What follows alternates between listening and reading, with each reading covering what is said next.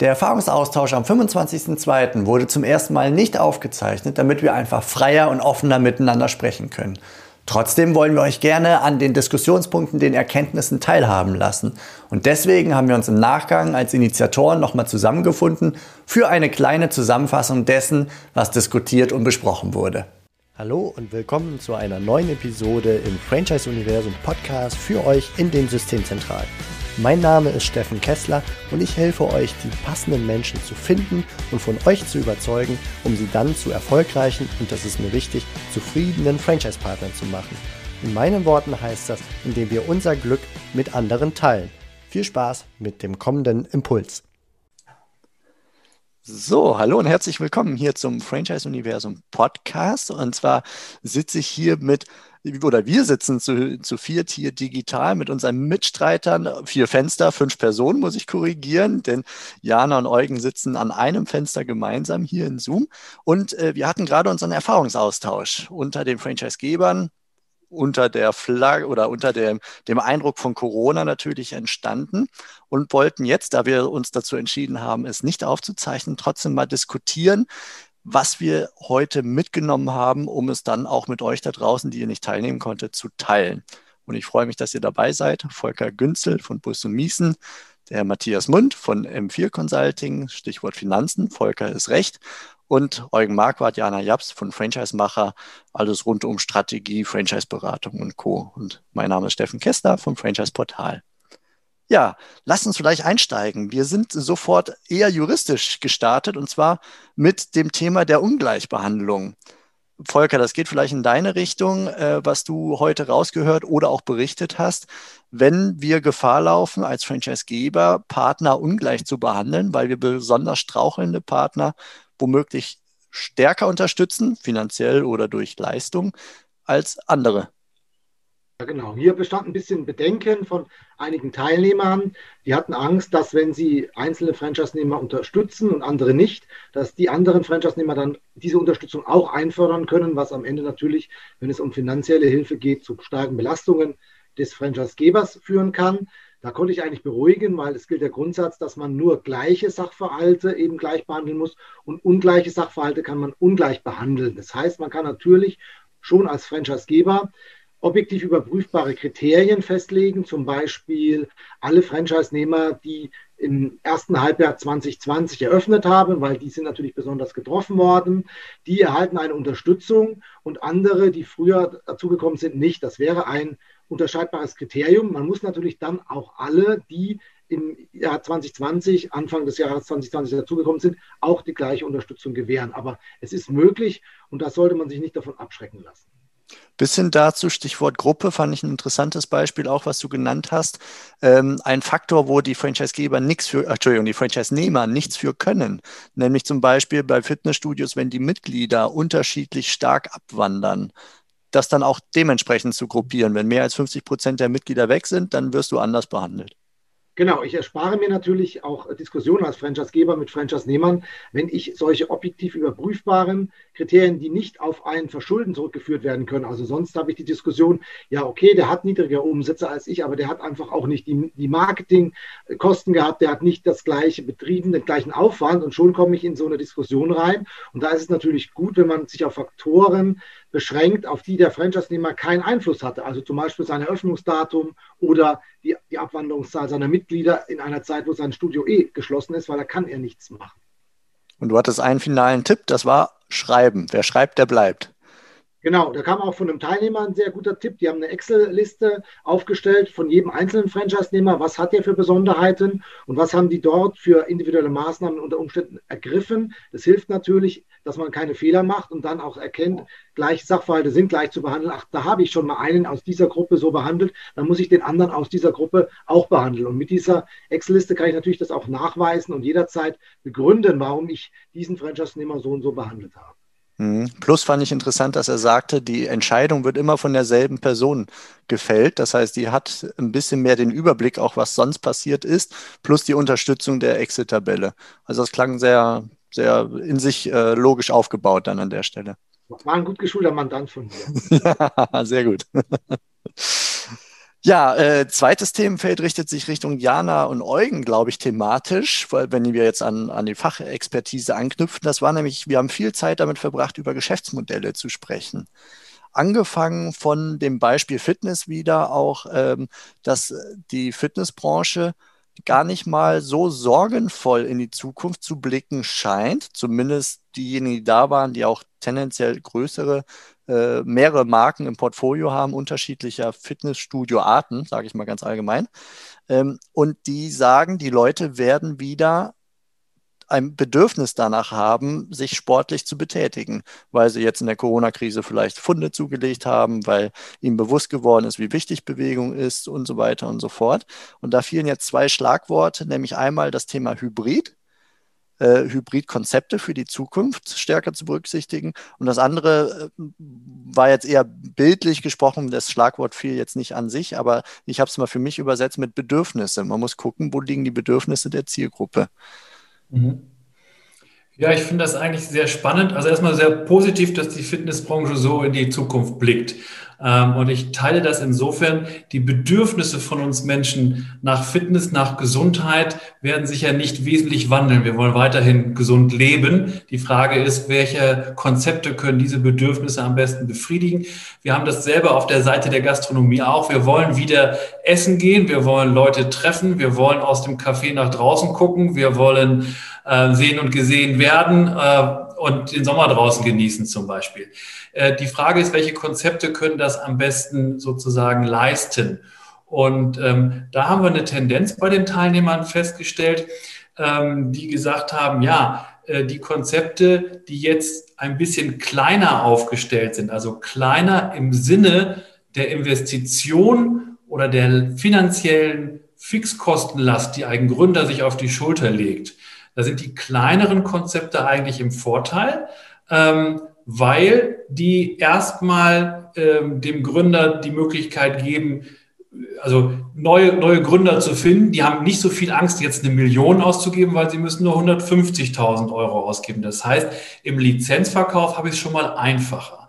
Wenn es dann zur Bank geht, habe ich es noch mal einfacher, weil die Banken natürlich auch reserviert sind gegenüber den Branchen, die von Corona besonders betroffen sind, aber trotzdem natürlich noch mal unterschiedlich reagieren, ob sie eine Million geben sollen oder eben 100.000. Ähm, und ich habe es möglicherweise einfacher mit einem kleineren Konzept, weil es nahezu gleichbedeutend ist mit einer höheren persönlichen Kundenbindung. Also ich kenne meine Kunden besser. Ich habe, kann die besser sozusagen an mein Konzept binden, an mein, für mein Geschäft begeistern, als eher große und anonyme Konzepte. Das gilt sowohl für die Gastronomie als auch für den Fitnessbereich.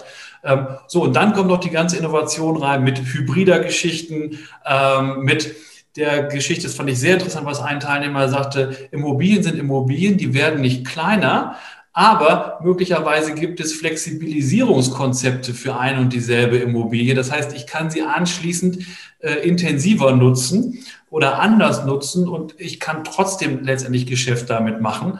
Ähm, also für mich war das ähm, sehr spannend, was da sozusagen schon auch alles nicht nur gedacht, sondern teilweise eben auch schon umgesetzt wird. Aber die ähm, Hauptstoßrichtung war eigentlich tatsächlich, wir machen es in Zukunft die Betriebstypen, wie wir das immer so schön nennen, ähm, machen wir auch für den Gründer äh, ein bisschen smarter und halten auch einfach daran fest und bauen genau das weiter aus. Bis hin dazu, dass äh, zwei, drei Teilnehmer aus Franchise-Systemen kamen, die mehrere Marken unter einem Dach haben, die bestätigten, dass tendenziell eher die kleineren ähm, Marken, also ist eigentlich falsch ausgedrückt, die kleineren Marken, aber die Marken mit kleineren Konzepten, was Fläche, Investitionen und so weiter angeht, dass die dann diejenigen sind, die sie auch für die Franchise-Expansion ausgewählt haben, während sie die großen Dinger dann auf anderem Wege finanzieren, managen, das Wachstum äh, unterhalten. Das fand ich sehr spannend. Also Stichwort Geschäftsmodell mit diesem Dreieck Hybrid, die Bedürfnisse des Kunden und kleinere Modelle. Dieses Dreieck fand ich sehr spannend, weil sich das gegenseitig bewirkt. Also ich mache ein Hybridmodell, weil ich erkannt habe, was die Kunden brauchen. Jetzt zum Beispiel Fitness. Äh, sie wollen immer noch eine Anleitung, eine Korrektur haben und gerne vielleicht ein bisschen zu Hause trainieren, wenn sie unterwegs sind im Hotel und wenn sie äh, daheim und Ruhe und Zeit haben, dann fahren sie auch gerne mal ins Fitnessstudio, insbesondere dann bei schlechtem Wetter, kriegen aber zukünftig vielleicht vermehrt die Möglichkeit, ähm, noch aktiv zu bleiben, obwohl sie nicht ins Fitnessstudio gerade gehen in dieser Woche. Und die Argumentation war da, deswegen bleiben sie dann Mitglied. Fand ich sehr spannend, was sehr stark für das Hybrid heißt, inklusive der Aussage, dass es natürlich Aufgabe des Franchisegebers ist, solche Innovationen voranzutreiben. Und er, seine Aufgabe ist auch, ist, auch rund um Covid und den Problemen, solche Sachen möglichst zu stemmen, zu finanzieren, solche Innovationen. Das fand ich super spannend. Ähm, gleichzeitig das Thema Bedürfnisse äh, zu spielen, nicht nur hybrid, sondern auch im Austausch zu sein mit einem Franchise-Nehmer. Am Beispiel von einem äh, tendenziell Gastro-Franchise-System, würde ich mal sagen, wo der Franchise-Nehmer erkannt hat, die Leute wollen nicht nur ähm, Kaffee kaufen, sondern vielleicht auch Kaffee kochen lernen also Kaffeeschulung, Barista-Schulung und so weiter. Und dass er während Covid sich da ein zweites Standbein, eigentlich ein neues Geschäftsmodell auf Basis seiner Kompetenzen aufgebaut hat, auf Basis seiner Kompetenzen und seiner Bedürfnisse. Ja, und dann eben kleinere Modelle mit den, mit den Vorteilen einfach, der Franchise-Nehmer ist leichter zu finden, also der Interessent, ähm, leichter zu überzeugen. Das Thema Finanzierung ist leichter, da kannst du gleich noch ein Wort zu verlieren, Matthias.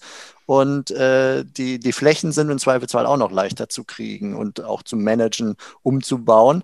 Bis hin dazu, und dann höre ich auch schon auf, ähm, die, die Brücke zwischen kleiner Modelle und Bedürfnis fand ich spannend, weil die kleineren Modelle meistens auch ein klareres USP äh, haben, eine klarere Alleinstellung, Positionierung, weil sie sich auf eine Nische spezialisiert haben mit meistens höherem, äh, höherem, höherer Investitionsbereitschaft der, der Mitglieder oder Kunden. Äh, und deswegen trägt es sich dann trotz des Kleinen und trotz der Spezialisierung auf ein Nischenthema, Mikrostudios im Fitness jetzt zum Beispiel. Matthias, Stichwort Finanzierung und große versus kleine Modelle finanzieren und gerade in Corona. Genau, ja, vielen Dank, Steffen. Ich denke, das ist ein ganz wichtiges Thema, kam heute auch ein bisschen raus. Äh, was die Investitionshöhen angeht, meiner Meinung nach ist es auch einfacher, nicht nur bei dem Verkauf oder dem Finden der Partner, dass die Finanzierung seitens der Banken einfacher oder ja leichter fällt. Äh, trotzdem muss natürlich immer das Geschäftskonzept äh, sich tragen und es gibt natürlich auch Geschäftskonzepte, wo man sagt, auch größere Investitionen werden schon noch getätigt, aber die Bank wird natürlich immer abwägen und wird sich viel schwerer tun, große Investitionen zu tätigen und der Franchise-Nehmer eben auch, wie ja, Eugen auch schon sagte, weil einfach die Fixkosten und die laufenden Kosten so hoch sind. Äh, deswegen ist es wichtig, hier die richtige Bank zu finden, ob es jetzt eine Lokalbank ist oder ob es vielleicht eine Bank ist, die bundesweit äh, Finanzierung macht. Da haben wir ja einige. Das wird das Thema sein, aus meiner Sicht, das bundesweit anbieten zu können, auch für die Bank dann äh, zu sagen, wir haben einen Partner, der das Franchise-System begleitet, die Franchise-Nehmer begleitet, auch wenn es immer losgelöst vom Franchise-Geber ist. Also der Franchise-Nehmer muss ja selbst äh, die Kosten dafür tragen, aber äh, so ein bisschen das Thema, ich halte die Möhre mal nach oben.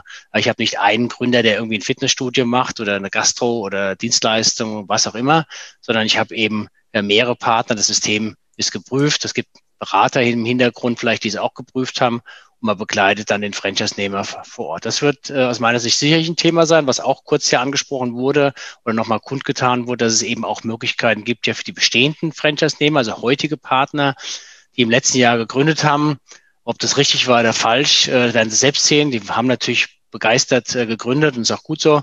Aber da gibt es eben auch über Startgeld zum Beispiel ja noch Möglichkeit, bis 125.000 Euro Kredite zu bekommen. Also geht es um Kredit, nicht um Zuschuss oder auch andere Förderprogramme, die man nutzen kann. Das, denke ich, muss man auch nochmal kundtun. Ist so ein bisschen teilweise auch äh, die Meinung, dass es halt für diese Gründer nichts gibt, dass, dass die keine Möglichkeit haben. Es gibt es über Startgeld, wie gesagt, aber halt nur bis 125.000 Euro Gesamtsumme und zum anderen eben auch über äh, Spezialbanken, die sagen, es kann ja nicht sein, dass die Gründer, die letztes Jahr gegründet haben, kein Geld bekommen, keinen Zuschuss bekommen äh, und irgendwie aufgeben müssen. Das kann ja nicht sein. Also da gibt es Möglichkeiten, sehr vereinzelt, aber da kann man uns letztendlich auch ansprechen. Ja, das war also auch ein spannendes Thema, weil wir beim letzten Erfahrungsaustausch während der Anmeldung gefragt haben, ob denn die Franchise-Partner, die neu gegründet haben in 2020, ähm, ob die irgendwie jedwede Art von Unterstützung erhalten, wo viele ge gesagt haben, nein. Ein paar haben gesagt, na ja, wir tun was als Franchise-Geber und ansonsten, äh, nein, da passiert nicht viel. Und das ist jetzt deine Antwort eben als Zeichen gewesen, was wir kurz auch diskutiert haben. Na, da geht schon noch was, wenn man sich an die richtige Bank wendet. Das ist vielleicht nicht gerade so die typische Hausbank hier vor Ort ähm, und eben mit KfW Startgeld und so weiter, dass man da während Corona nachschießen kann, weil du hattest ja auch ein Beispiel, Matthias, von einer Franchise-Nehmerin, die Ende Oktober aufgemacht hat, nach sechs Monaten Vorbereitungs- und Umbauphase, Umnutzung. Äh, die konnte auch gar nicht früher, sondern die konnte halt nur dann oder gar nicht aufmachen und durfte dann im November dann sofort wieder schließen.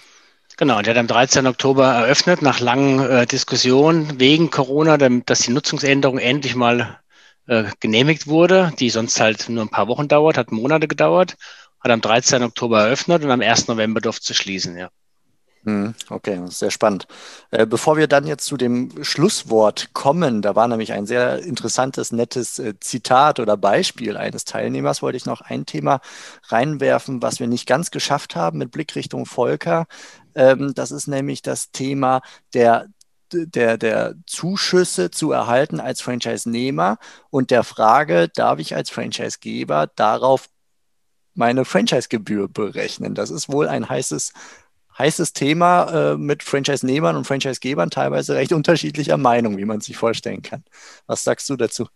Genau, das ist natürlich problematisch, deswegen, weil diese Sonderkonstellation, mit der hat keiner gerechnet, dass sowas alle treffen wird, ist in dem Franchise-Vertrag nicht geregelt. Dort ist meistens eine umsatzabhängige äh, Franchise-Gebühr vereinbart und Umsatz ist per Definition die Vergütung, die ich erhalte für den Verkauf von Dienstleistungen oder Waren. Und ein Zuschuss ist ja kein entsprechendes Entgelt, sondern es ist so eine Unterstützungsleistung.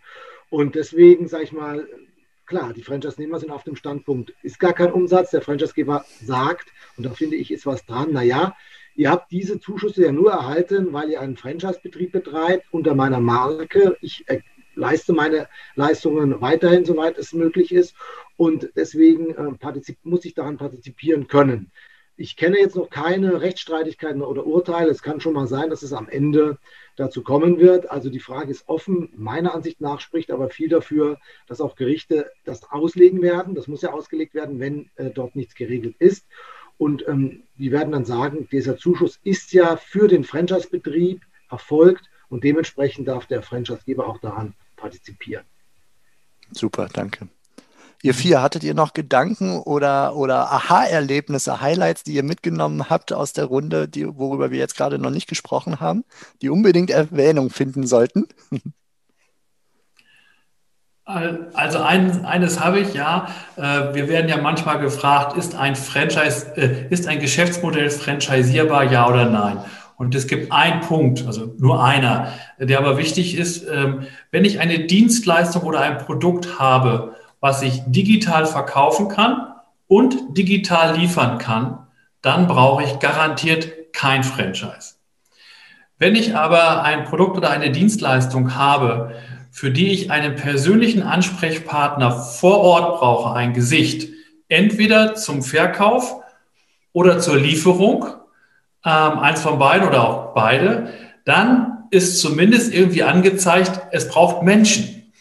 Und ähm, genau das ist dann das Feld sozusagen für Unternehmertum, vor Ort zu sein, für diese Art Unternehmertum, was vor Ort gebunden ist, ähm, was sich aber dann, und das ist typisch Franchise sozusagen, was jetzt aber eine Power bekommt, und das haben wir heute sehr schön gesehen, eben nicht nur einfach vor Ort, sondern jetzt kommt das Hybride, dazu, was sich viele sonst als Einzelkämpfer gar nicht leisten können, ähm, sondern jetzt kommt die Power der Franchise-Zentrale und des Netzwerks dazu. Das heißt, auch in den Post-Corona-Zeiten, glaube ich, das habe ich heute so gespürt, ist dieses Franchise-Modell, wenn man es so spielt, ähm, was in der DNA eines Franchise mit drin liegt, eigentlich genau richtig positioniert. Man muss halt hier und da noch mal ein bisschen schrauben, was in der Vergangenheit vielleicht verloren gegangen ist. Super, vielen Dank. Ja, und dann hatten wir abschließend noch den Einwurf eines Teilnehmers, der, der von gestern Abend erzählte und sagte, die haben für ihre Franchise-Partner die erfolgreichsten, besten, wie auch immer, äh, nach welchen Kategorien auch immer, sortierte Franchise-Nehmer geehrt. Das tun sie jedes Jahr und das haben sie dieses Jahr auch gemacht, halt via Zoom, äh, alle am Bildschirm und haben da ganz enormes äh, positives Feedback rausgezogen, weil es sich für die Franchise-Nehmer, so sagte er, wie ein Stück Normalität anfühlt. Und mit diesem Gedanken hat er uns gewissermaßen in, die, in den Abschluss des, äh, des Erfahrungsaustauschs entlassen. Das fand ich sehr, sehr charmant und, und motivierend am Ende auch, nämlich Routinen und Gesten beizubehalten, selbst wenn drumherum alles äh, ein bisschen durcheinander geht, um einfach von Gemeinschaftsgefühl über, äh, über dieses Routinegefühl, Gefühl von Normalität und so weiter, dass das sehr wertvoll ist für die Menschen, auch für Franchise-Nehmer, denn auch die sind ja nur Menschen. Und äh, ja, diesen kleinen Impuls geben wir dann auf diesem Wege nochmal ein bisschen mehr Raum und versuchen das noch ein bisschen weiter nach draußen zu teilen. Und in diesem Sinne euch vieren herzlichen Dank, dass ihr für dieses kleine Fazit noch mit zur Verfügung standet. Und euch da draußen, die ihr zuhört, macht es gut. Bis bald. Ciao. Danke. Bis dann. Tschüss. Danke. Tschüss. Das war's für heute von mir hier im Franchise-Universum Podcast. Ich freue mich, wenn für euch ein passender Impuls dabei war und wenn ja, dann leitet ihn gerne an eure Kollegen innerhalb der Systemzentrale weiter und ganz besonders empfehlt sehr gerne diesen Podcast an eure befreundeten Franchise-Geber und Franchise-Manager, denn es ist natürlich noch lang nicht jeder in der Podcast-Welt angekommen. Und sehr gerne hinterlasst mir eine nette Bewertung auf iTunes. Das hilft mir, diesen kleinen Nischen-Podcast für die Franchise-Wirtschaft leichter auffindbar zu machen. Ich wünsche euch eine gute Zeit, teilt euer Glück, euer Wissen, euren Erfolg mit eurem Franchise-Partner. In diesem Sinne macht es gut, bis zur nächsten Episode. Ciao.